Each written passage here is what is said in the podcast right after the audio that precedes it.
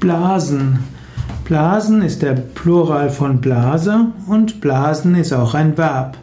Blasen heißt ein Luftstrom erzeugen, zum Beispiel durch kräftiges Ausstoßen von Luft. Man kann auch Instrumente blasen, zum Beispiel die Bambusflöte hm, oder auch die Trompete. Es gibt die ganzen Blasinstrumente, Holzblasinstrumente und Blechblasinstrumente.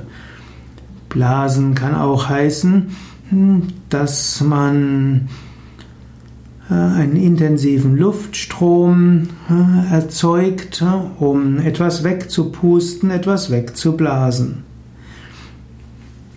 Und manchmal spricht man auch von Blasen bei der Börse, wenn nämlich etwas übermäßig teuer ist oder irgendwo Kurse stark gestiegen sind, ohne dass es gerechtfertigt ist, dann sind das auch Blasen, die irgendwann platzen werden.